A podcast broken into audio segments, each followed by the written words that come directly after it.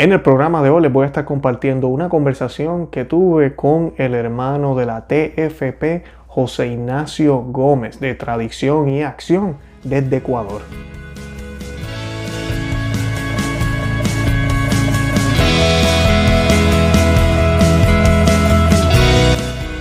Bienvenidos a Conoce, Ama y Vive tu Fe. Este es el programa donde compartimos el Evangelio y profundizamos en las bellezas y riquezas de nuestra fe católica.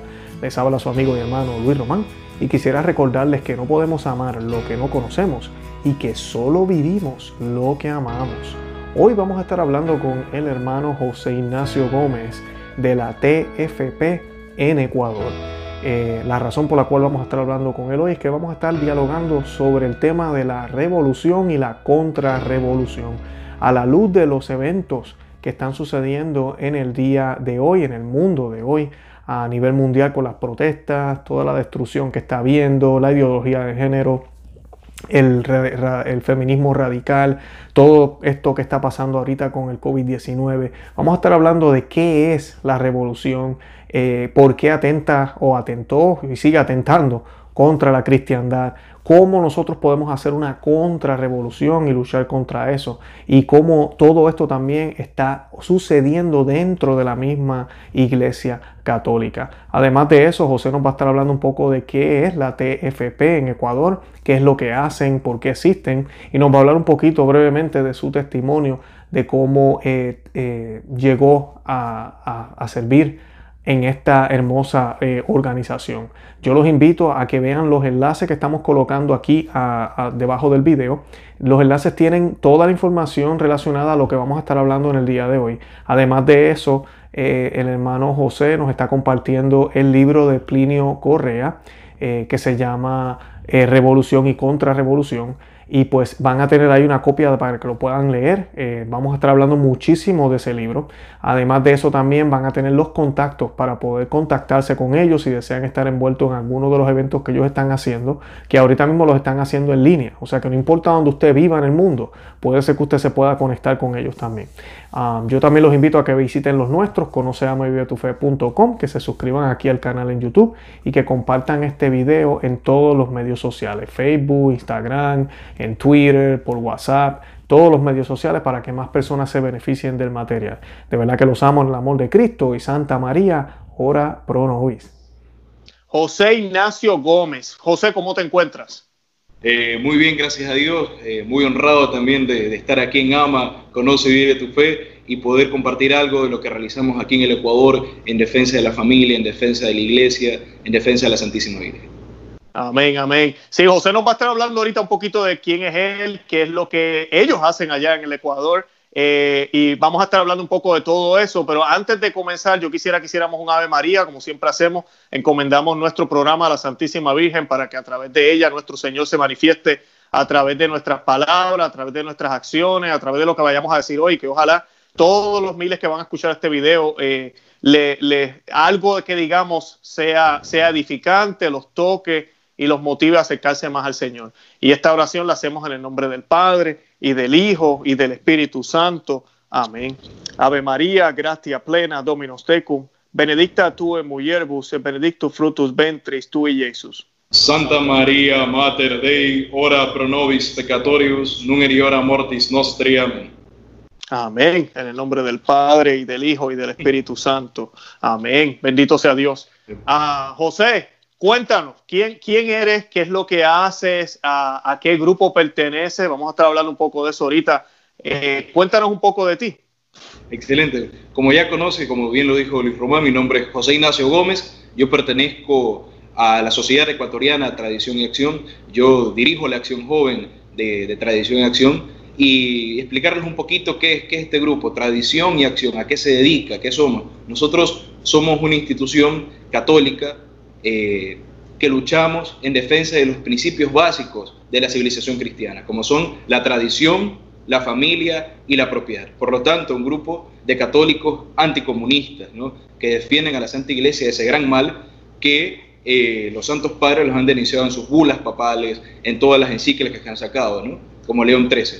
Entonces, eso es parte de lo que realizamos. En la vida privada, una cosa importante de lo que nosotros somos eh, somos consagrados a la Santísima Virgen por el método de San Luis María de Montfort, somos esclavos de ella y en cuanto a tal, nosotros damos un poquito más en esa consagración, que es darlo todo, que es entregar nuestra pureza a ella y entregarnos completamente al llamado que ella nos da y a la lucha que ella nos llama.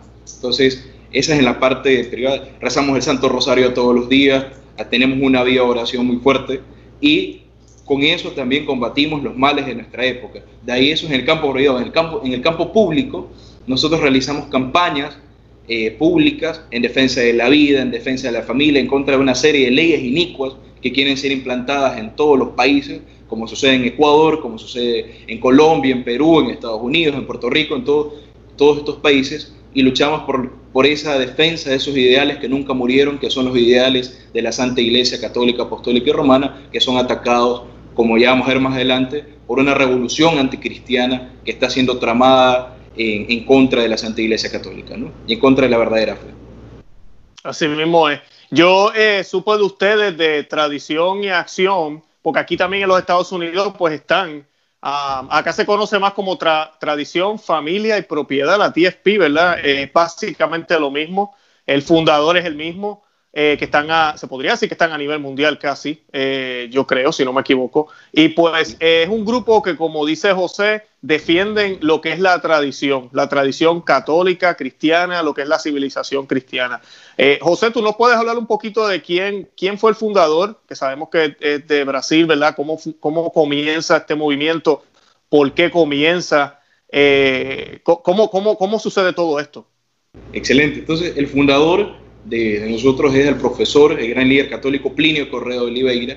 Él nació en Brasil eh, y fundó la TFP en los años 1960, ¿no? especialmente por el gran mal que estaba eh, atacando a la sociedad, que era el comunismo. Pero él, desde sus inicios, también denunció lo que actualmente se conoce como progresismo. ¿no? En los medios católicos, él era el presidente de la Acción Católica de San Pablo, uno de los dirigentes de esa Acción Católica, y vio como poco a poco una doctrina nueva se está infiltrando ¿no? y que está en contra de esa doctrina verdadera de la Santa Iglesia Católica. Y él escribió en un primer lance un libro que se llamaba En Defensa de la Acción Católica, que fue elogiada después por su santidad Pío XII. Él mandó una carta de agradecimiento por esta acción que él estaba realizando. Y bueno, ya comenzó esta lucha en defensa de la iglesia, ¿no? por este nuevo movimiento que se está infiltrando dentro de la iglesia y también en el campo social en contra del comunismo. Entonces, en esa conjunción de esos dos hechos, el profesor Plinio Correo de Oliveira, pues eh, eh, constituye toda la, la, sociedad en defensa de la tradición, familia y propiedad, en Brasil en primer lugar.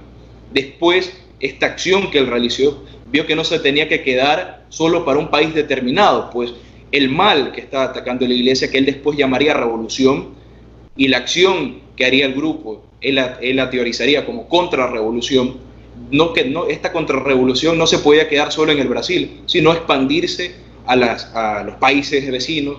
Primero se expandió para Argentina, después para Chile y así a varios países. Y actualmente, eh, Tradición, Familia y Propiedad, como bien decía, se encuentra en 32 países del mundo. ¿no? Entre las más relevantes está eh, la TFP americana, como se llama Tradición por Propiedad, la TFP, que, que, está luchando ahora también en Estados Unidos contra todo un movimiento subversivo que trata de revolucionarlo. Entonces, eso es algo muy importante. Entonces, a partir de ese, de, ese, hay un libro fundamental que es con el cual se basó toda la lucha que realiza Tradición, Familia y Propiedad, que es revolución y contrarrevolución. ¿Por qué? Porque se estudia todos los acontecimientos que están sucediendo en relación a la Santa Madre Iglesia, la decadencia moral que también existe eh, en la sociedad y que es una decadencia que cada vez se va haciendo más marcada. La sociedad está en un declive y por lo cual es una decadencia que no nació nada más por el acaso ni en estos momentos, es una decadencia que vemos que ha sido un proceso propiamente del ser humano que se ha venido dando, que ha sido gestado y manipulado por detrás, que también se podemos hablar un poquito más adelante de eso, y que ha llevado a la, poco a poco a la destrucción de la cristiandad en cuanto tal, ¿no? y de lo que resta la cristiandad. El profesor Plinio Perro de Oliveira dice que lo que hoy día resta de la cristiandad son nada más vestigios ¿no? de, lo que, de lo que sucede en cuanto a países enteramente católicos, donde se profese la fe católica y donde la religión del Estado sea la religión católica, que es algo eh, espectacular. Entonces, en cuanto tal, la cristiandad, en cuanto conjunto de estados católicos, ha desaparecido en cuanto tal, ¿no? A partir de una serie de sucesos que se dieron en la Revolución Francesa, el laicismo de los estados, donde se propugna que no hay un Dios para gobernar, que Dios no es importante, que Dios no existe y que la iglesia puede quedar relegada a un segundo plano, sucedió que los mayores de los estados, a partir de esa revolución, eh, se volvieron laicos, ¿no? y por eso es que él define esta situación. Entonces, por eso parte de la acción que realiza el grupo es restaurar esa cristiandad, ¿no? tratar de restaurarla en el campo social. Exacto, exacto. Eh, y ya hablando de eso un poco, eh, José, eh, ¿nos podría explicar mejor qué es eso de la revolución, como le llama Plinio Correa? Sí, exactamente. Entonces, él hace un estudio, como ya he mencionado, de la, de la sociedad, de lo que estaba viendo, de lo que estaba sucediendo ya en aquel tiempo en San Pablo. Era eran por los años 1960, entonces la situación no estaba tan eh, digamos, marcada como se la ve hoy en día, ¿no? Entonces el aborto en algunos países no está, ni se, ni se pensaba en aborto, por ejemplo, aquí en América Latina, ni se pensaba en revolución homosexual, ni se, ni se pensaba en matrimonio igualitario, y las cosas iban un poco eh, como una especie de veneno que iba entrando poco a poco en la sociedad. Entonces las personas no se daban cuenta de lo que estaba sucediendo. Entonces él ya viendo en sus primeros vestigios del mal lo denunció.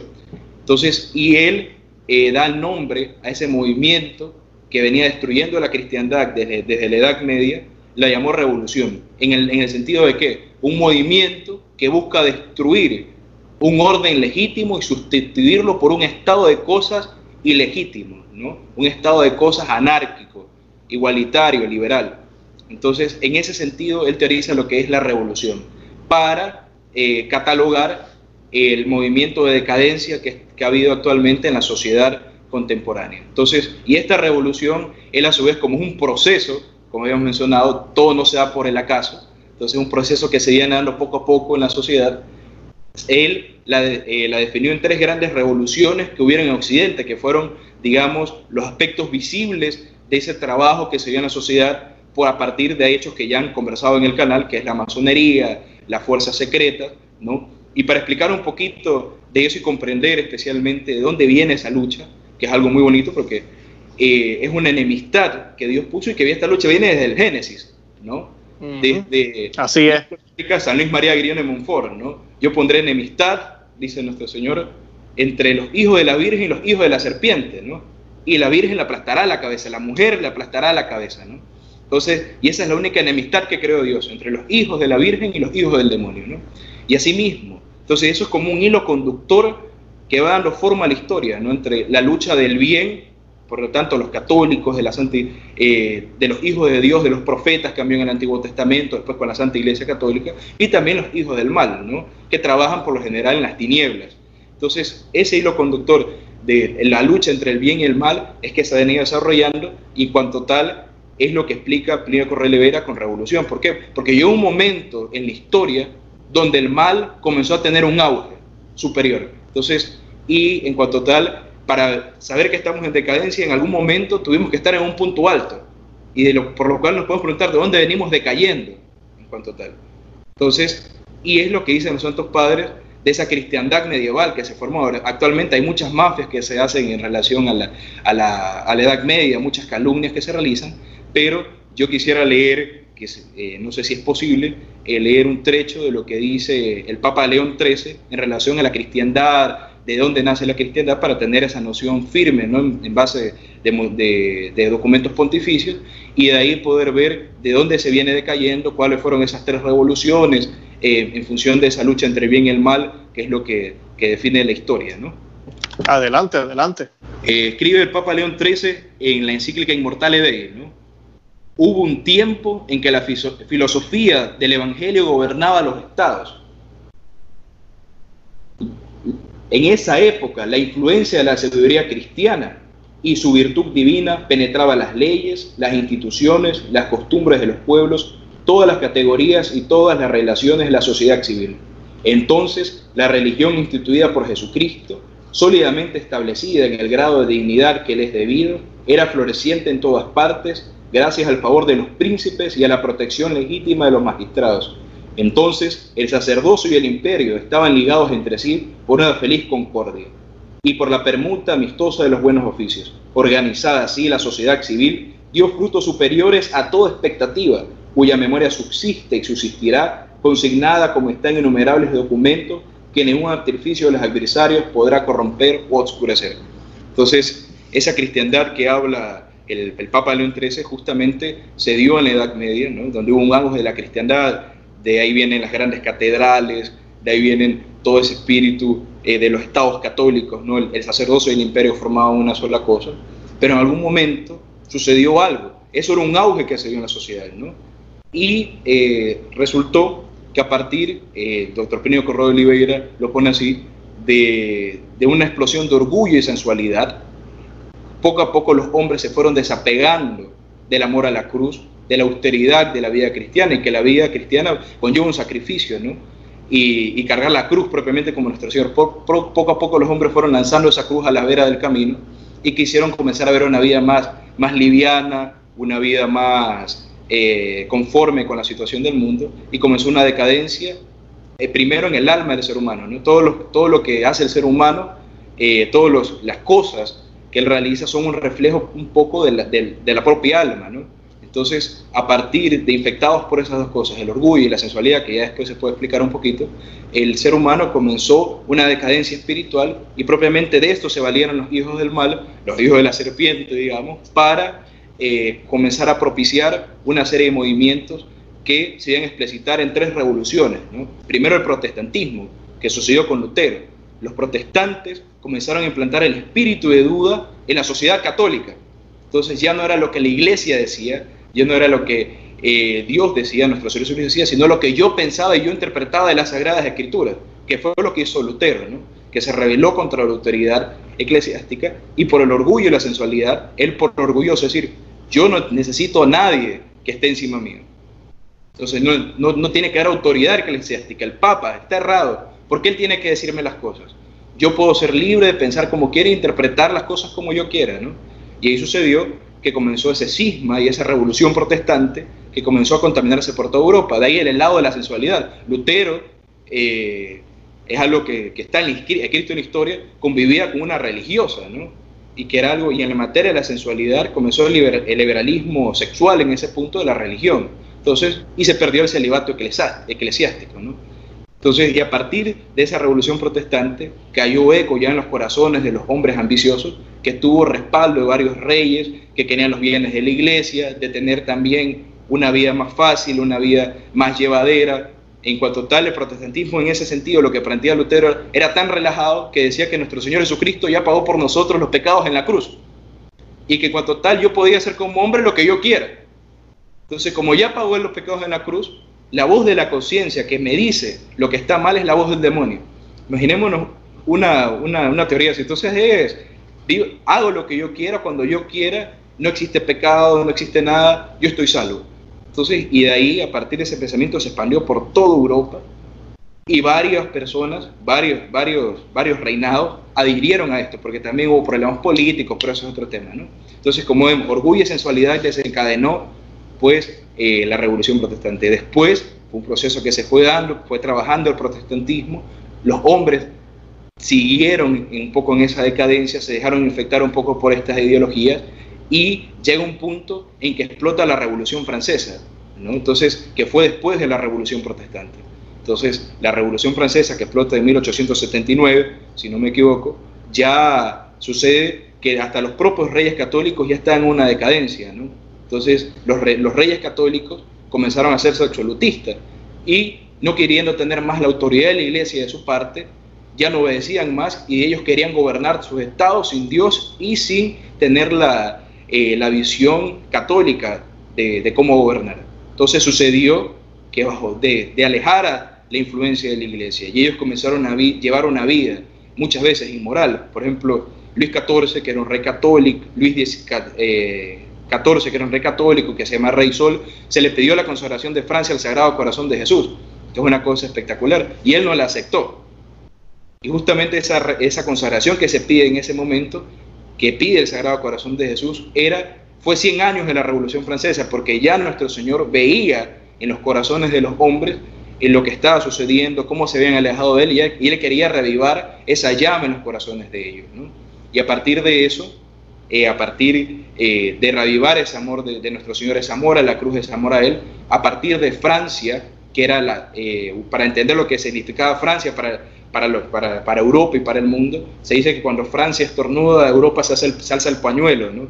Y fue lo que, es algo muy interesante. Entonces, en esa línea, Dios quería valerse de Francia, la hija primogénita de la iglesia, para restaurar pues la cristiandad nuevamente y todo. No obstante, el Sagrado Corazón de Jesús no halló eco en los corazones de los hombres y sucedió que eh, apartándose y dejando a Dios de un lado, 100 años, justamente 100 años después de ese pedido que se hizo a Luis XIV de la consagración, en el reinado de Luis XVI, vino pues la Revolución Francesa y terminó con todos los reinados católicos en su mayoría, ¿no? cortando la cabeza de los reyes, una persecución terrible para la iglesia, eh, lo que llevó también a la conversión de Luis XVI y María Antonieta, que se podría decir que murieron mártires en esa línea de los revolucionarios franceses, y que a partir de eso, ese, ese igualitarismo y ese orgullo que había implantado el protestantismo en el campo religioso, se lo implantó en el campo de lo político.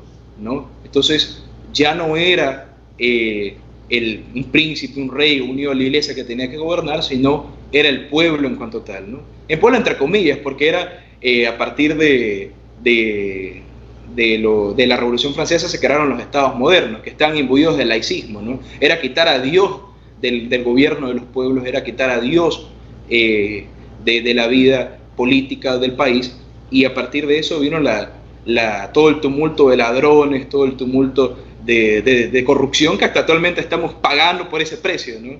Antes estaba como órgano rector la iglesia, pero ahora como la iglesia quedó relegado en, relegado en segundo plano, el Estado autoritario puede hacer lo que quiera. Lo que está pasando hoy en día con lo del coronavirus, con la situación actual del mundo, leyes autoritarias que incluso que intentan influenciar hasta la propia, hasta la propia Santa Iglesia Católica, ¿no? e imponiéndole leyes. Y uno ve que en esta situación que se está viviendo, el mayor perseguido es nuestro Señor Jesucristo, ¿no? eh, cerradas las iglesias en muchos lados, comunión en la mano, y, es una cosa que realmente eh, a los católicos le duele muchísimo. Pero esos errores se vienen pagando de la Revolución Francesa, por sacar a Dios del centro de la vida pública. Entonces, y eso fue lo que sucedió en la Revolución Francesa a partir de ese orgullo y esa sensualidad, como vamos viendo. De ahí fue trabajando toda esta Revolución Francesa tomó todo el mundo y a partir de Francia se expandió por toda Europa y hasta Ecuador, ¿no? Lo que es, hasta Ecuador, a todos los países de América Latina. Y una cosa muy interesante para hacer un paréntesis que es algo muy bueno, ¿por qué? Porque Ecuador fue el primer país en ser consagrado al Sagrado Corazón de Jesús. Y en cuanto tal, en nuestra nación, eh, que fue la primera en ser consagrada, fue consagrada por un presidente que Nuestra Señora del Buen Suceso habla sobre él, sobre don Gabriel García Moreno. No sé si sabía Luis Román del, del hecho. Sí, sí, sí, sí, sí. Eh, ella creo que predijo la muerte de él, ¿no? Predijo la muerte de la consagración del Ecuador al Sagrado Corazón de Jesús, y desde ahí el Ecuador fue el primogénito del Sagrado Corazón de Jesús. Nosotros hicimos una conferencia justamente en esa parte de acción pública que se realiza eh, sobre el Sagrado Corazón de Jesús, eh, sobre don Gabriel García Moreno, sobre, y fue hecha por el príncipe imperial de Brasil, don Bertrand Sorari y Braganza, otros expositores, y que realmente van desvelando un poco de ese Ecuador católico en este caso, porque García Moreno aquí es un perseguido en cuanto tal, ¿no? Porque él hizo justamente en el Ecuador lo que de restaurar nuevamente esa, querer restaurar nuevamente esa cristiandad y pues unir nuevamente el Estado de la Iglesia, ¿no? Bueno, entonces, para seguir con, con la línea de, de la revolución y contrarrevolución, sucede que a partir de la Revolución Francesa se fue trabajando también en opinión pública, pero faltaba una barrera más, que era la barrera de las fortunas en la sociedad, ¿no? Entonces, ¿por qué? Porque si se quiere implantar un igualitarismo en el campo eclesiástico y el campo político, ¿por qué no implantarlo también en el campo monetario, en el campo de las fortunas? Si tiene que ser una sociedad igual, que es lo que plantea la revolución, ya vamos a ver por qué, eh, también en las fortunas no puede haber ni una desigualdad. Y ahí nació el comunismo, ¿no? Como la revolución comunista, eh, que es la tercera gran revolución, la primera revolución protestante, segunda la revolución francesa la revolución comunista que implantó ya esto hecho en esto en cuanto está en el campo social, ¿no? la lucha de clases entre los, los pobres y los ricos. Y es tan radical la postura comunista que digamos que es un avance más allá de la revolución, porque ya en 1859 lo que en el manifiesto comunista del Karl Marx, él decía que él quería crear toda una sociedad anárquica, donde no exista ninguna desigualdad, donde todo sea igual. Entonces, por lo, hmm. por lo tanto, crear un estado de cosas caótico, ateo y anticristiano.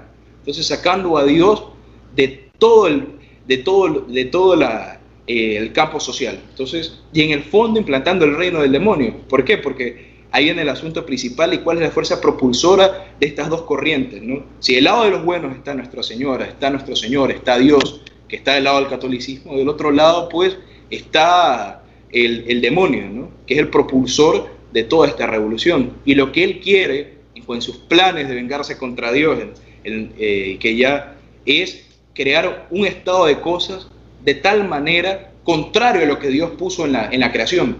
Entonces, Dios creó todo jerárquicamente, la Santa Iglesia Católica jerárquicamente constituida, ¿no? Entonces, y, y, usted ve que Dios no creó ni un ser igual. Todos los seres humanos somos, somos desiguales. Hasta las hojas de los árboles, por más de ser una misma especie, todas las hojas de los árboles de todo el mundo, si uno va a ver, si va no va a encontrar ni una sola igual. Entonces, Dios en la creación creó todo de esa manera. Entonces el demonio, para negar eso en la creación, y especialmente para negarlo en la obra prima de Dios, que fue el ser humano, quiso instituir todas estas cosas y desarrollar pues estas tres revoluciones. Entonces, y la comunista, que es la más radical y es de la cual eh, actualmente estamos pagando las consecuencias. ¿Por qué? Porque en cada una de las revoluciones Dios quiso intervenir para evitarlas. Por ejemplo, en la revolución comunista quiso ser evitada pues, por Nuestra Señora de Fátima. Entonces, en el Ecuador aquí realizamos muchas, las TFP en todo el mundo realizan un apostolado muy grande con Nuestra Señora de Fátima, pues ella advierte lo que iba a suceder. Decía, si el mundo no se convierte, Rusia esparciría sus errores por el mundo. Entonces, y lo que expandió Rusia fue el comunismo. Entonces, y ahí en cuanto tal, ese comunismo ateo y anticristiano se esparció a partir de, porque Nuestra Señora quería la conversión del mundo, la consagración de Rusia al Inmaculado Corazón de María, que las personas rezasen el rosario diariamente para evitarlo, pero el mundo no, no se convirtió, ¿no? Entonces, y a partir de eso Rusia expandió sus errores por el mundo, que fue el comunismo. Ahora uno puede pensar que el comunismo cayó con la caída del muro de Berlín. Pero en cuanto tal no fue así. Las ideas comunistas eh, continuaron en la sociedad, ¿no? Entonces, y esas ideas comunistas de crear una igualdad en todo el campo, si ya es una igualdad en el campo de las fortunas, porque no hay una igualdad entre un hombre y una mujer. Entonces, y ahí uno va viendo lo más, lo más profundo, cómo esta teoría comunista del marxismo nacen todas estas corrientes, el feminismo radical y sanguinario, van naciendo eh, también la ideología de género. ¿Por qué? Porque si el hombre es igual y se puede confundir con la creación, ¿por qué el hombre no se le puede dejar hacer igual a un animal? Porque ya eso ya extrapoló todo, toda la lógica y toda la razón. Ya no solo una igualdad entre hombre y mujer, como, como sucede con, eh, con, con, los, con, el homosexualismo, etc. ¿no? Ahora tenía, el hombre tiene que superar toda eh, toda desigualdad y, puede ser igual a un árbol, a una planta, a un caballo, y, ya comenzó una locura total, ¿no? Ahora, es increíble. Es increíble lo que sucede, y, lo más terrible es que esto es propiciado por toda esta revolución, por una, nosotros decimos una guerra psicológica revolucionaria, ¿por qué? La televisión influencia eso. ¿Por qué? porque los medios de comunicación promueven estas cosas, los sistemas educativos están totalmente plagados de todas estas cosas, ideología de género, eh, aborto, y se va formando a los chicos desde pequeños, a los niños, ya para ser eh, totalmente izquierdistas y para eh, tener su corazón preparado para aceptar todas estas cosas. A un niño que está en formación, que se le enseña que puede ser mujer, que puede ser hombre, que puede ser lo que él quiera, termina pensando así. Y ahora hay muchos padres que están imbuidos también por esto. Sucede que en Estados Unidos eh, se están, los, ya se ha superado todo eso, digamos, en, la maldad y existen los que son las drag queens. No sé si lo dije bien. Oh, sí, sí, sí, las la, drag queens. Las drag. Y los padres que son hombres vestidos de, mujer como travesti y que los padres llevan a sus hijos para que en bibliotecas públicas personas así le lean, le lean historias. Entonces, a ese grado de maldad se ha llegado. ¿no? Y de ahí, por demás, la, inmoralidad, todas estas cosas que fueron naciendo poco a poco de eso. ¿no? Entonces, y el alma del hombre fue preparado por todo esto para aceptar todo esto y verlo como normal, que es lo más terrible.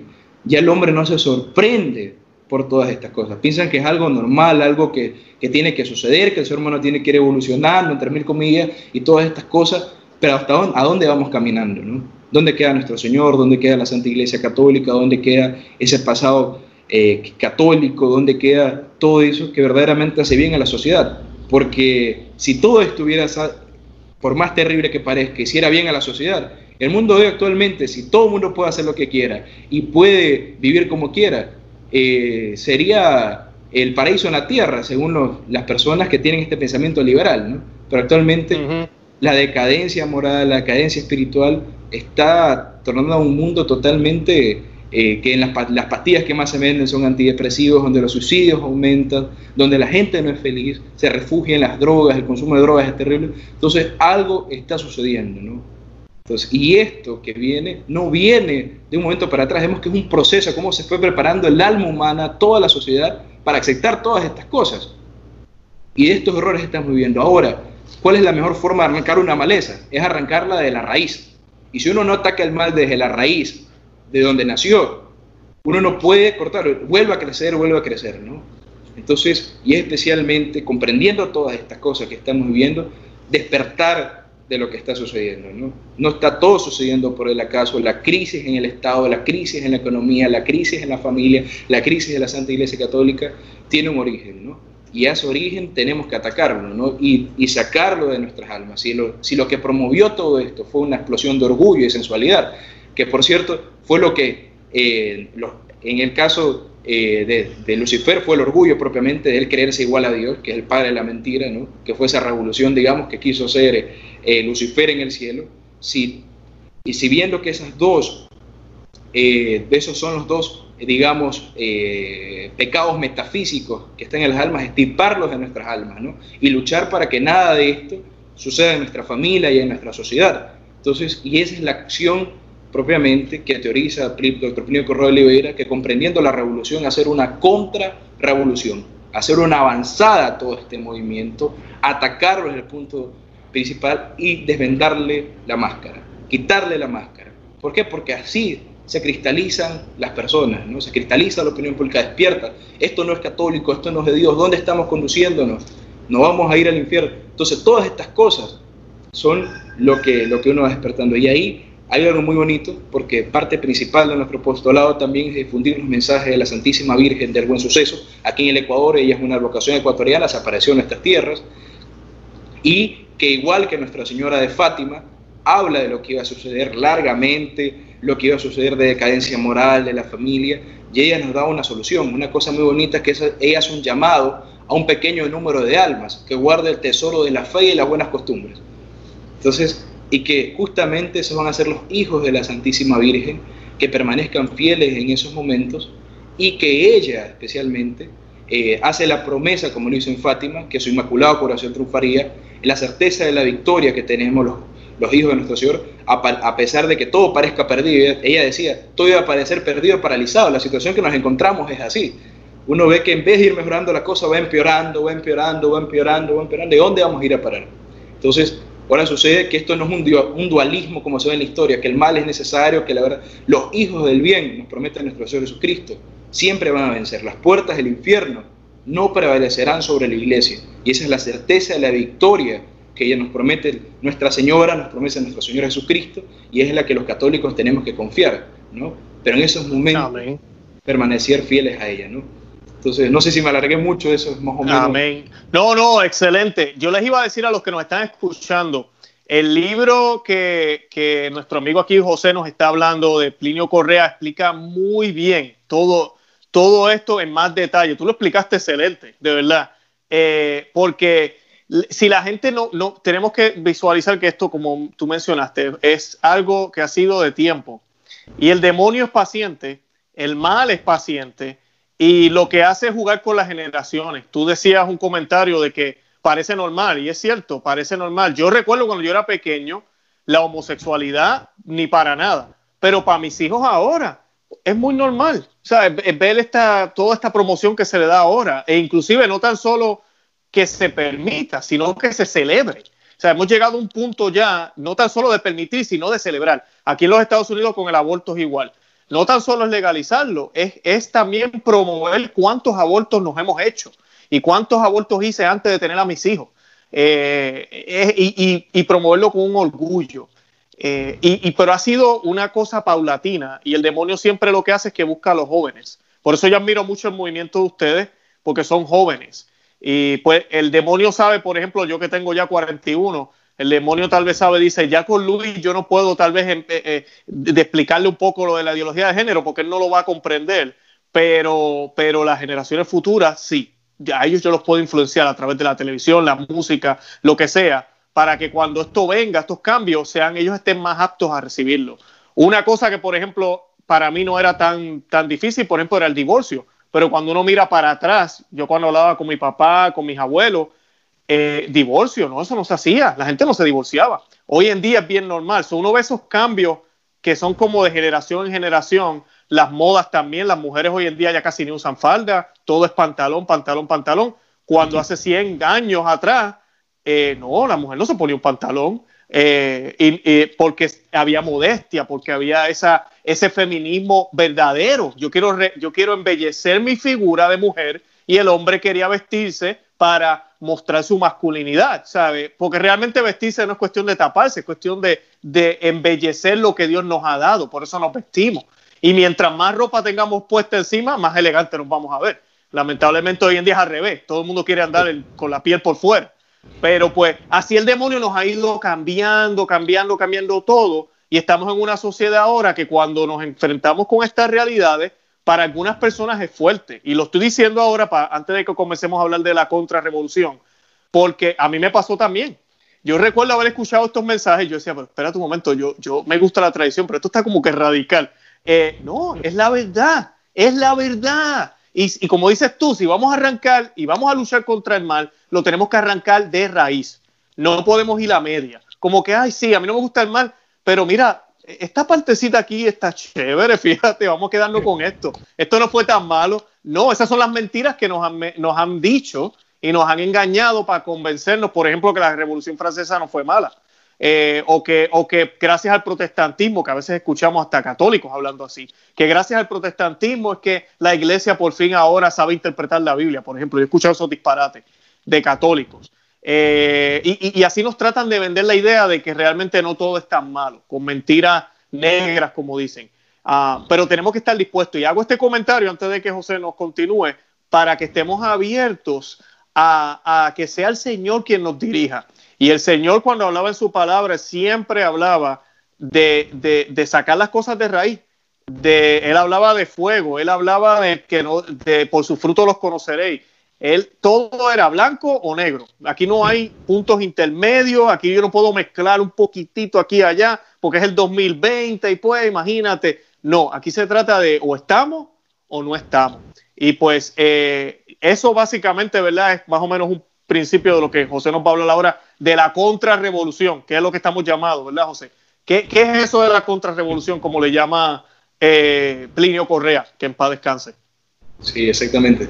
Eh, él falleció en 1995, pero los ideales que él planteó eh, todavía perduran, ¿no? Y perduran y tienen una, actualidad totalmente visible y palpable por lo que estamos viviendo. Entonces, me parece excelentísimo las acotaciones que, que, usted realizó porque realmente nos ponen en, el... En, en conciencia de lo que está sucediendo, cómo fue trabajando la revolución, cómo fue trabajando en nuestras almas y cuál es el papel que nosotros en cuanto tal tenemos que realizar para poder vencer todo esto. En primer lugar, voy a citar una frase que el eh, doctor Plinio Corría de Oliveira decía, que era, porque soy un hombre de oración, soy un hombre de pensamiento. Y porque soy un hombre de pensamiento, soy un hombre de acción. O sea, si, si nosotros pensamos querer cambiar el mundo solo por nuestras acciones, no lo, no lo vamos a poder hacer. En primer lugar está la oración. ¿no? El, punto principal de la vida cristiana es la oración. Y si yo primero no estirpo, digamos, todo eso revolucionario que está en mi alma, que es como un cáncer, digamos, que me va carcomiendo una enfermedad, que me va, que me va poco a poco eh, llamando, porque así es el pecado, ¿no? El pecado comienza poco a poco, por los pecados veniales, va aumentando, va aumentando, va aumentando, y uno ya se va ensuciando la casa, digamos, y cuando vemos estamos en el pecado mortal. Entonces, ahí en cuanto tal, asimismo hay muchas cosas en nuestras almas que están, eh, queramos o no, por las generaciones influenciadas por esa revolución.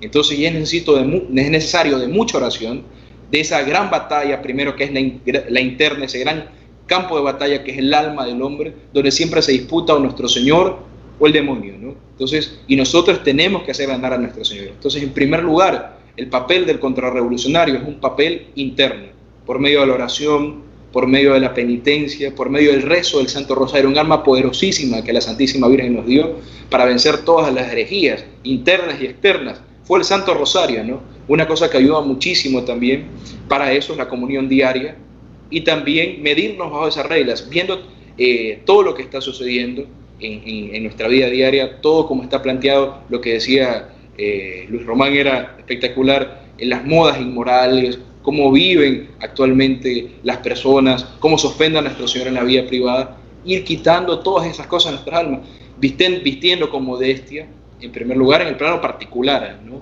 Eh, dejando todas estas cosas que nos pueden causar pecado. Nuestra Señor era radical, digamos, en ese sentido. Si tu brazo te hace pecar, córtatelo. Si tu ojo te, lo hace, te hace pecar, quítatelo.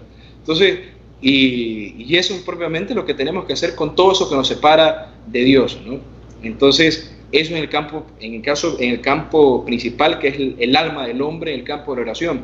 Y en el campo público, la contrarrevolución, lo que tiene que hacer es lo que decía San Pablo, hay de mí si no hago apostolado, hay de mí si yo no trato de compartir esto que yo sé con las demás personas, ¿no? Que si yo no trato de también hacer despertar a mi vecino, a mi amigo, a, mi primo, a mi hijo, a mi, a mi familia, en cuanto tal, que muchas veces está imbuida por estos mismos asuntos. Entonces, doctor Plinio decía que la acción con, a sí mismo, como existen esas dos fuerzas propulsoras de la revolución, que son el orgullo y la sensualidad, también existen las fuerzas propulsoras, propulsoras de la contrarrevolución. Entonces, y cuáles son esos medios que, el católico tiene, que el contrarrevolucionario tiene, pues para eh, vencer al demonio y para hacer la contrarrevolución. Entonces, y, esas, y esa fuerza principal que detallaba doctor Plinio, que era la fuerza de la contrarrevolución, era la vida de la gracia. Entonces, solo, él decía, una persona que está en estado de gracia, como dice la doctrina de la Santa Iglesia Católica, tiene la capacidad de ver todo el orden del universo puesto por Dios como Él lo creó. Una persona que no está en estado de gracia, lastimosamente, no tiene esa, esa luz para ver las cosas según la visión de nuestro Señor. Entonces, la fuerza propulsora de la revolución es la virtud. Entonces, la virtud en cuanto tal y la vida de la gracia. Y era la vida que, en la que vivió nuestro Señor Jesucristo, ¿no? Entonces, unido con nuestro Señor eh, y especialmente a partir de esa vida de la gracia, comenzar a influir también en la opinión pública, algo espectacular, que es una, una cosa contrarrevolucionaria, digamos, que hace aquí eh, Luis Román, es por medio de estos videos dar a conocer las verdades de nuestra fe, la doctrina de la Santa Iglesia Católica y los medios que tienen propiamente los contrarrevolucionarios eh, para expresarse. Si bien el apostolado personal son los medios externos también, los videos que se pueden subir, eh, las cosas que se pueden realizar públicamente. Y aquí hay una cosa que es principal, y por lo cual tenemos que no solo eh, a nuestro Señor hacerle reparación o hacer esta contrarrevolución, digamos, internamente, sino también a nivel público. Porque nuestro Señor Jesucristo actualmente está siendo ofendido públicamente. No es algo que está siendo hecho en particular por cada una de las personas. Nuestro Señor está siendo ofendido en calles, plazas y sitios públicos, en las clínicas de aborto, donde se están asesinando niños, en aquella, aquella casa donde una criatura, un, un, ser humano, está siendo criado por dos papás, por dos mamás, en el caso de la revolución homosexual, en ese salón de clases donde públicamente se propugnan las ideas de la ideología de género. Entonces, y es más, cuando todo esto se eleva a la, como ley en una nación, una vez que se eleva como ley, es un país entero que acepta todas estas cosas y públicamente. Y asimismo los católicos tenemos el derecho de hacer reparación de nuestras a nuestro Señor Jesucristo públicamente. Decir, yo no estoy de acuerdo con todas estas cosas en cualquier ambiente que me encuentre, por medio de muestras públicas de fe, por ejemplo, rosarios públicos, rezar rosarios con los vecinos, con las familias y no tener miedo de decir que yo soy verdaderamente católico.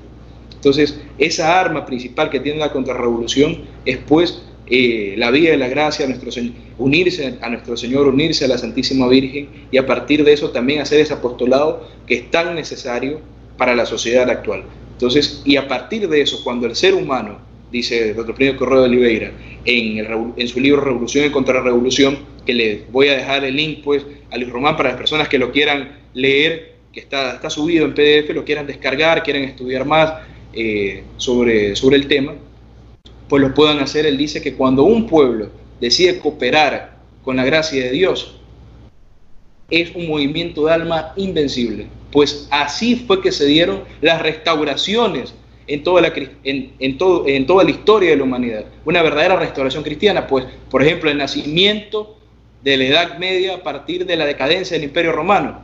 Todo parecía perdido. La única institución que quedaba en pie era pues la Santa Iglesia Católica y a partir de las personas aceptarla se fundó la, la, la cristiandad en está que fue algo maravilloso.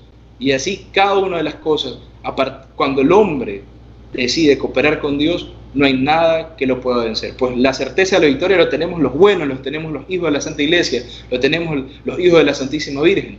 Entonces, y, esa, y esa certeza de la victoria después eh, que tenemos que confiar y es parte de esa contrarrevolución que se puede hacer. Uno puede comenzar a hacer, digamos, una contrarrevolución con su familia, con sus amigos, con sus círculos más cercanos, comentándole todas estas cosas y sobre todo con el ejemplo, viviendo como la Santa Iglesia Católica manda, cumpliendo los mandamientos, eh, no dejándose llevar por las modas inmorales y, verdaderamente ese es el apostolado de presencia que tanto se necesita hoy en día. No es una exageración, no es algo, como decía Luis Román, no, esto está muy radical. Los malos no tienen miedo de, presentar las peores cosas y con alguna radicalidad tremenda, ¿no?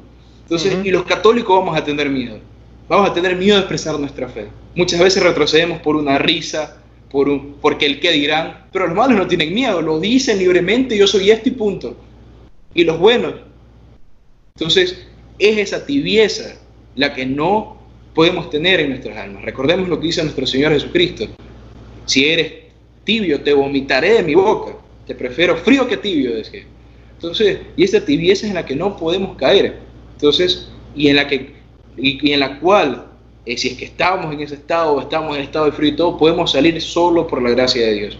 Entonces, y ahí es importante la oración y la conjunción de todo esto, ¿no? de no tener miedo, de levantarse, de luchar contra todas estas cosas, con lo que está sucediendo, hoy en día con la iglesia, que es algo terrible. Yo no sé si sucedió en Estados Unidos, meses las personas sin comunión, sin la extrema unción. ¿Cuántas sí, claro. fallecieron sin la extrema unción, ¿no? Por la por la por ser, por las por las que las iglesias cerraron, ¿no? Y era que el pueblo católico se manifieste, ¿no? A, a, los obispos, a los pastores, a los príncipes de la iglesia, el pueblo fiel quiera a nuestro Señor. No tener miedo de todas estas cosas, ¿no? Actualmente eh, la vida se convirtió en, el fin principal del ser humano y Dios quedó a un lado, ¿no? Entonces, eh, por miedo a alguna cosa u otra, dejamos de unirnos con nuestro Señor, de buscar esa vida de la gracia, de mantenernos en la fe, lo que le decía, cuántas personas murieron sin los sacramentos, que es lo que importaba ahí, salvar el alma, ¿no? Entonces, y es una cosa muy marcante que si el pueblo católico se levanta, lucha contra todas estas cosas, pues de la mano de la Santísima Virgen, de la mano de Dios, lo va a poder lograr y va a poder en la medida de lo posible, hacer esta contrarrevolución en, una sociedad, en un estado, en una parroquia, que es lo más importante. No sé si quedó claro, si, si está... Excelente, excelente. José, ah, estabas hablando ahorita de la revolución eh, en, pública, ¿verdad? Y yo pensaba cuando yo pequeño, eh, nosotros allá en Puerto Rico, eh, yo soy de Puerto Rico, vivo en Florida, pero soy de Puerto Rico, y yo recuerdo las procesiones en la calle, yo recuerdo todas las semanas, los jueves, en el barrio donde yo vivía, que estamos hablando, es un barrio, no estamos hablando de una ciudad, pero ahí se, juntaban como unas 20 personas, mi papá, mi mamá estaban ahí, y caminábamos toda, era como una vuelta, un círculo por todo el barrio, con la imagencita de la Virgen de una casa a la otra. Y los católicos y no católicos nos veían haciendo eso todos los jueves. Eh, de eso se trata, de ocupar espacio, de, de crear esa conciencia, porque la gente, aunque no crean, ven, ven lo que estamos haciendo y le da curiosidad. Se recuerdan de que existe un Dios, se recuerdan tal vez de que ellos no creen en nada. Y dicen, ay caramba, yo no creo en nada. Esa, esa gente se reúne hoy por la noche siempre y se van a caminar y a rezar sus oraciones. Eh, y se van a unir otros más, porque eso es atractivo también. Es atractivo. El ser humano le atrae cuando hay grupos, cuando estamos juntos, somos humanos. Y eso es lo que hacemos los seres humanos. Es algo atractivo. Algo bonito también que se ha perdido, estoy hablando de eso, por ejemplo, los viernes. Nosotros hemos hablado en, en el programa. Los viernes se supone que los católicos no comamos carne. Muchos católicos no saben eso.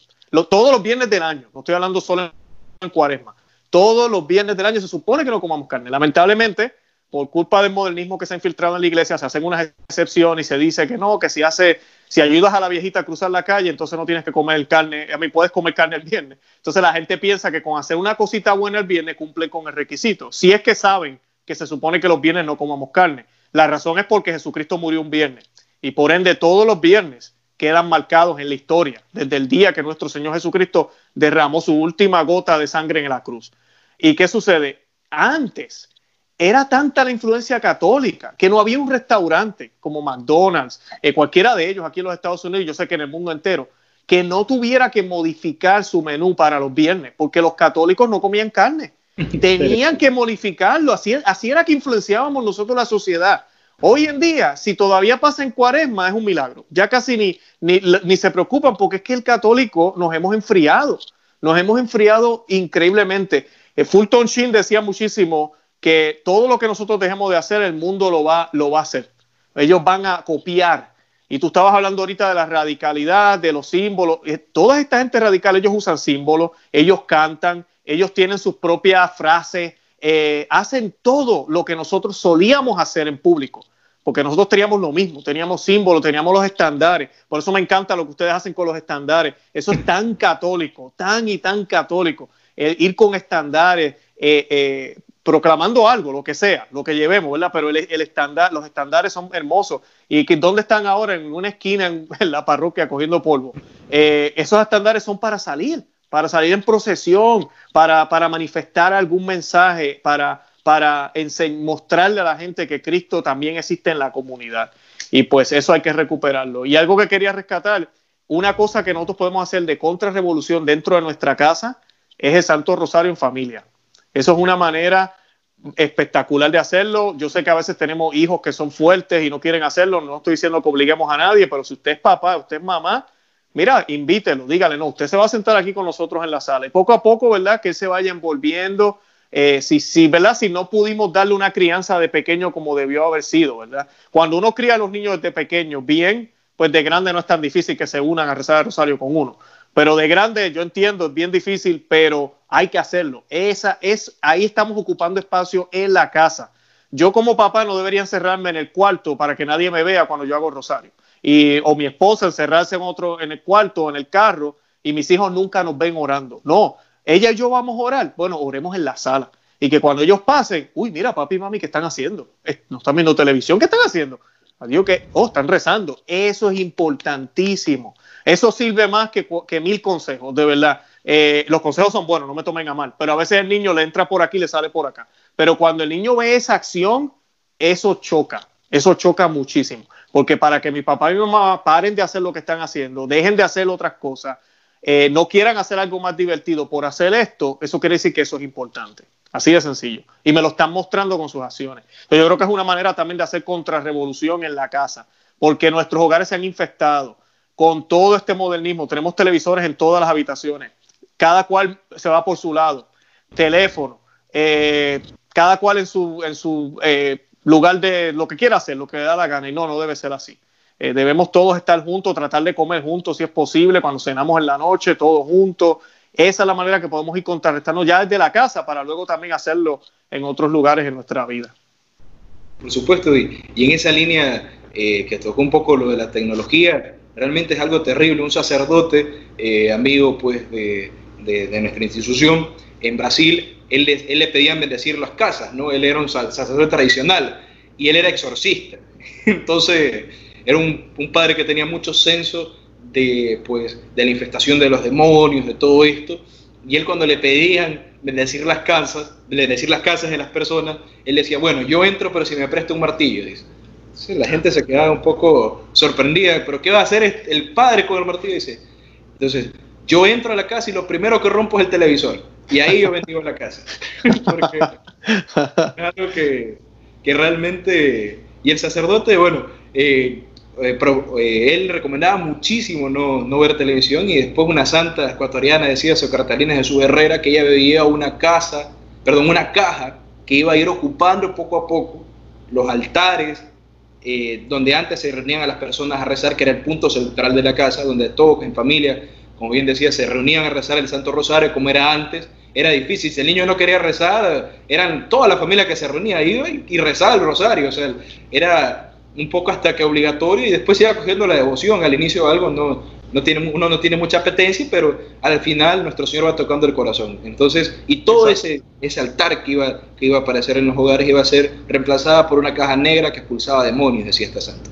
Bueno, una revelación quizás muy actual para nuestra época, porque es eso mismo, Uno, tantas distracciones que hay, se desvía del fin principal. Entonces son ciertas cosas que bajo esa doctrina, no es una doctrina, que es la explicitación de la doctrina de la Santa Iglesia Católica, una forma de ver las cosas como está sucediendo en esa visión revolución y contrarrevolución, que es en el fondo pensar, especialmente antes de hacer cualquier cosa, bueno, esto está o a favor de nuestro Señor Jesucristo, en contra de nuestro Señor Jesucristo. ¿Esto lo va a ofender o no lo va a ofender? Entonces, es esa conciencia que se debe tener, y ahí vamos a tener especialmente ese censo contrarrevolucionario. Esto lo haría nuestro Señor, en el caso de la mujer, esto lo haría la Santísima Virgen, así se vestiría la Santísima Virgen, así se vestiría nuestro Señor, bueno, y, así, y así tenerlo por, por delante muy presente, que esa es la parte principal, ¿no? lo que decía el doctor Plinio Correa Oliveira, que él no, no estaba inventando nada nuevo, sino que él quería ser solamente un eco fidelísimo de la doctrina de la Santa Iglesia Católica, Apostólica y Romana, y es lo que trataba de explicitar, porque esto no es nuevo, es algo que se explicita de estas palabras, pero que la iglesia ha venido denunciando a partir de, encíclicas, de una serie de cosas que, han venido dándose en la sociedad. Y es ese eco fidelísimo que es lo que se trata de dar en esta explicación, pues, revolución y contrarrevolución de todas las cosas, ¿no? Amén, amén, qué bien. Oye, José, eh, eh, no hablamos de eso al principio, pero me gustaría que nos contara cómo, cómo entraste a tradición y acción. Por, cómo, qué, ¿Cómo fue que el Señor, cómo fue que el Señor te llamó? A esa vocación? bueno, es algo que, que, fue paulatino, ¿no? Yo era como uno de los tantos jóvenes, normales católicos, ¿no? Vivieron una vida de católico, pues, fría, ¿no? Digamos, en ese sentido, tibia, ¿no? Misa el domingo, todo esto, pero en la vida particular y vida pública, eh, no viviendo en consecuencia de, de, ser de la doctrina de la Santa Iglesia, ¿no? No obstante, eh, siempre algo muy, muy que, inculcaron mucho mis padres fue, pese a todo eso, seguir, seguir, seguir, que Nuestra Señora da la gracia, eh, que Dios iba a ayudar, y bueno, se continuó hasta que un día un apostolado que nosotros realizamos es la visita de la Santísima Virgen eh, a los hogares. Entonces, visitar con la imagen de Nuestra Señora, rezar el rosario junto con las familias y contar un poco de todo esto, pues es tan actual la devoción de Nuestra Señora Fátima, de la Santísima Virgen del Buen Suceso, como se hace aquí en el Ecuador, que propiamente hablar de ellas, hablar también de todos estos temas.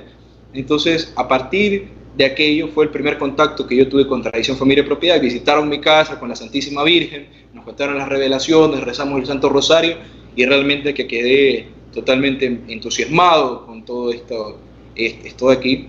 Y eh, después eh, tuve la oportunidad de viajar a Quito, me invitaron, donde está la imagen original de la Santísima Virgen del Buen Suceso, que es una imagen que fue construida por los tres arcángeles, San Miguel, San Rafael y San Gabriel, una imagen de gracias extraordinaria. Entonces, y que hace ya más de 400 años se encuentra pues en la, en la ciudad de Quito y que hay ciertos eh, momentos específicos del año donde eh, la Virgen que pasa en la clausura, donde ella desapareció, baja pues a, la exposición de los fieles y los miembros de, de Tradición y Acción eh, somos los encargados pues de hacer ese traslado de la Santísima Virgen.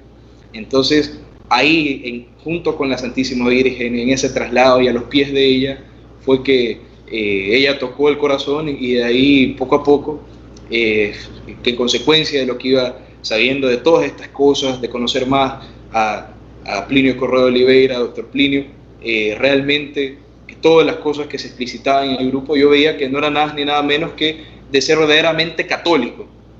Y era lo que me llamaba muchísimo. Entonces, en esa línea fue, fue transcurriendo el tiempo y, y, decidí pues consagrarme a la Santísima Virgen como esclavo. Y desde ese momento, de esa consagración, eh, uno se entrega verdaderamente a ella, todo lo que uno tiene, todo lo que uno posee y uno se hace, eh, se pone en las manos de la Santísima Virgen y pasa a ser su propiedad, es una entrega total. Y, como se la ve de parte del grupo, es una entrega hasta de su pureza, de todo. Y bueno, fue, y ahí ella es la que va tocando el alma, decir que es por obra de uno que, que sucedió aquello no es así. Entonces fue la gracia que fue trabajando en el alma y es la importancia de la oración. Quizás la oración eh, de mis padres, la oración de, las, de, de, todas las personas, miembros del grupo que eh, rezaban, pues, para, que rezan por todas las personas que se visitan, que para, para lograr las conversiones, y fue eso, pues, y, y aquí estoy, ¿no? Actualmente yo tengo 21 años, yo conocí Tradición, Familia y Propiedad, pero Tradición y Acción aquí en Ecuador a los, a los 16 años y actualmente me encuentro eh, yo con muchos jóvenes más también que están consagrados. Yo estoy aquí desde la sede de nuestra institución, donde vivimos alrededor eh, de, de, seis jóvenes consagrados a la Santísima Virgen, en esta sede que es de la ciudad de Guayaquil, de aquí en Ecuador, y que justamente tratamos de vivir una vida en esa línea, ¿no? De, de verdaderamente católicos y también como una especie eh, este, nosotros decimos nuestro pequeño monasterio donde se hacen cantos en latín, donde se reza el oficio a la Santísima Virgen en latín, donde se reza el Santo Rosario, pues y también si hay algún joven que, que, está viendo este video, eh, que de así sea de cualquier parte del mundo, nosotros estamos organizando unas reuniones por Google Meet, ahora que, que se puede hacer reuniones por este medio, y puedes encontrarnos con jóvenes eh, de otros países que quieren vivir de la misma manera, seis jóvenes ecuatorianos que van a estar escuchando ese video también y poder reunirnos, nos, reunimos a rezar el Santo Rosario, a tener formación y parte de la acción también es formar jóvenes, ¿no? Se, se, habla mucho que los jóvenes son el futuro de la patria, entonces es. algo muy bueno, especialmente a la juventud que está tan intoxicada con todas estas cosas, ponerle ese punto de vista católico y que se luche por grandes ideales y en este caso en defensa pues de la tradición de la Santa Iglesia Católica, de la familia como Dios la creó y pues de la propiedad privada en total en contra del comunismo que se quiera referir. Entonces, eso es un poquito eh, de mí, un poquito de lo que hacemos eh, y en algún futuro, eh, si hay algún joven que se quiere unir, pues solo basta contactarse con Luis Román y, bueno, y, vamos pues para el frente, son ecuatorianos, son de todos lados. Si hay otra TFP, una TFP, por ejemplo, en alguno de los países donde ellos se encuentran, pues también a la carga y el punto es unirnos para luchar, pues para, eso estamos aquí, ¿no? Como esa iglesia militante, como ese soldado de Cristo que tiene que ser pues esa, ese, ese católico verdadero, ¿no? Así es, yo he estado en las conferencias de ustedes de acá en Estados Unidos, en Florida, Obviamente los que me ven de Florida, las de acá son en inglés, no son en español. Pero, pero hay mucho hispano, eso sí, muchísimo hispano, inclusive algunos son bilingües. Lo que pasa que pues, la, pues, la naturaleza de acá, ¿verdad? Pues son en inglés.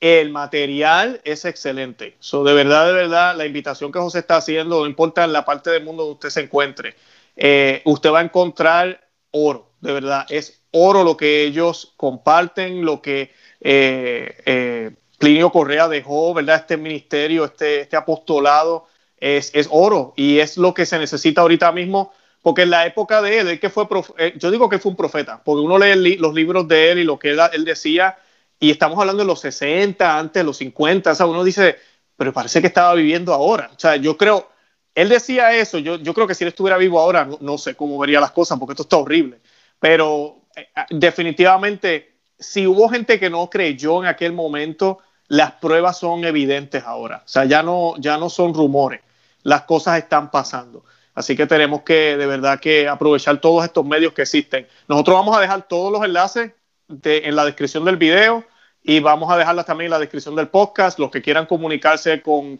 ellos en Ecuador, eh, ahí va a estar la información, el libro que les prometiste, PDF. Y el libro es excelente. Yo tengo una copia aquí que le estaba enseñando a él fuera del aire antes de una versión aquí de Perú tengo yo en español. Mi hijo lo compró en inglés, él también se lo leyó en inglés ah, y pues es excelente, es excelente porque le abre los ojos a uno. Así que les recomiendo a todos que hagan esa lectura. José, ¿algo más que quieras añadir? No, eso y agradecer especialmente eh, poder haber conversado porque, con, con, usted, porque realmente es algo que, que me ha llenado muchísimo el alma también y poder compartir también con todos los que están, nos van a ver en este video yo creo que es algo muy reconfortante poder hacer algo de ese apostolado y, transmitir un poco de, de, la, de la Santísima Virgen. Realmente eh, lo, lo, que usted decía de Plinio Corro de Oliveira es así mismo y realmente eh, solo esperemos que no sea la, la, última, la última vez que nos podamos ver. Que no, claro que no, lo hacemos de nuevo. Porque realmente ha sido algo espectacular y, y poder ver otras cosas. Por ejemplo, eh, eh, profesor Plinio Corrado de Oliveira denunciaba el tribalismo indígena que sucedió hace poco con todo esto de, del sínodo panamazónico, pues ya en los años 70. Comentaban los miembros del grupo que hicieron campañas con, con eso que no tenían mucha, mucha fe mismo, tribalismo indígena se llama el libro, ideal como un misionario para el siglo XXI. Bueno, eso está un poco, pero uno ve que fue pasando el tiempo, pasando el tiempo y fue profético en esa línea y sucedió actualmente con lo que está pasando y así otros hechos más que realmente se podrían conversar, añadir y, seguir pues en, este, en esta acción de apostolado en conjunto, pues por la mayor gloria de Dios y la Santísima Virgen. Amén, amén. Qué bien. José, de verdad que gracias. Gracias por aceptar la invitación. Un honor tenerte aquí. Y sí, no va a ser la última vez. Nos vamos a comunicar, si Dios lo permite, para hacer temas eh, ¿verdad? específicos en algo y para poder seguir eh, ¿verdad? mostrando el, el, verdadero evangelio del Señor y las bellezas y riquezas de nuestra iglesia eh, católica. De verdad que José, gracias, de verdad que sí. Gracias a usted, Luis Román, y, gracias a todas las personas que están viendo de Ama, Vive. ¿Cómo es? Ama, conoce y vive tu fe. Amén, a ver, conoce, ama y vive tu fe. conoce y vive tu fe. Buenísimo. Perfecto. Bueno, hablamos, nos comunicamos. Excelente, Luis Román. Muchísimas gracias.